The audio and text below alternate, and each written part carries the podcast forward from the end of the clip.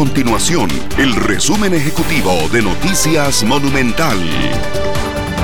Hola, mi nombre es Fernanda Romero y estas son las informaciones más importantes del día en Noticias Monumental.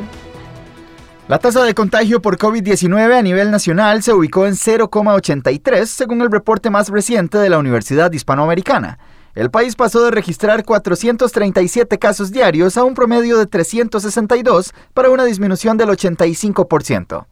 Sin embargo, el epidemiólogo Ronald Evans dejó claro que estos datos podrían ser un espejismo, ya que no toman en cuenta el comportamiento de los costarricenses durante la Semana Santa.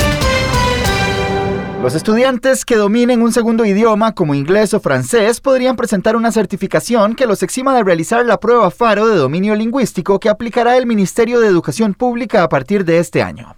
Eso sí, la certificación deberá tener menos de un año de haber sido emitida por la embajada o entidad correspondiente, según confirmó el MER. Estas y otras informaciones usted las puede encontrar en nuestro sitio web www.monumental.co.cr. Nuestro compromiso es mantener a Costa Rica informada. Esto fue el resumen ejecutivo de Noticias Monumental.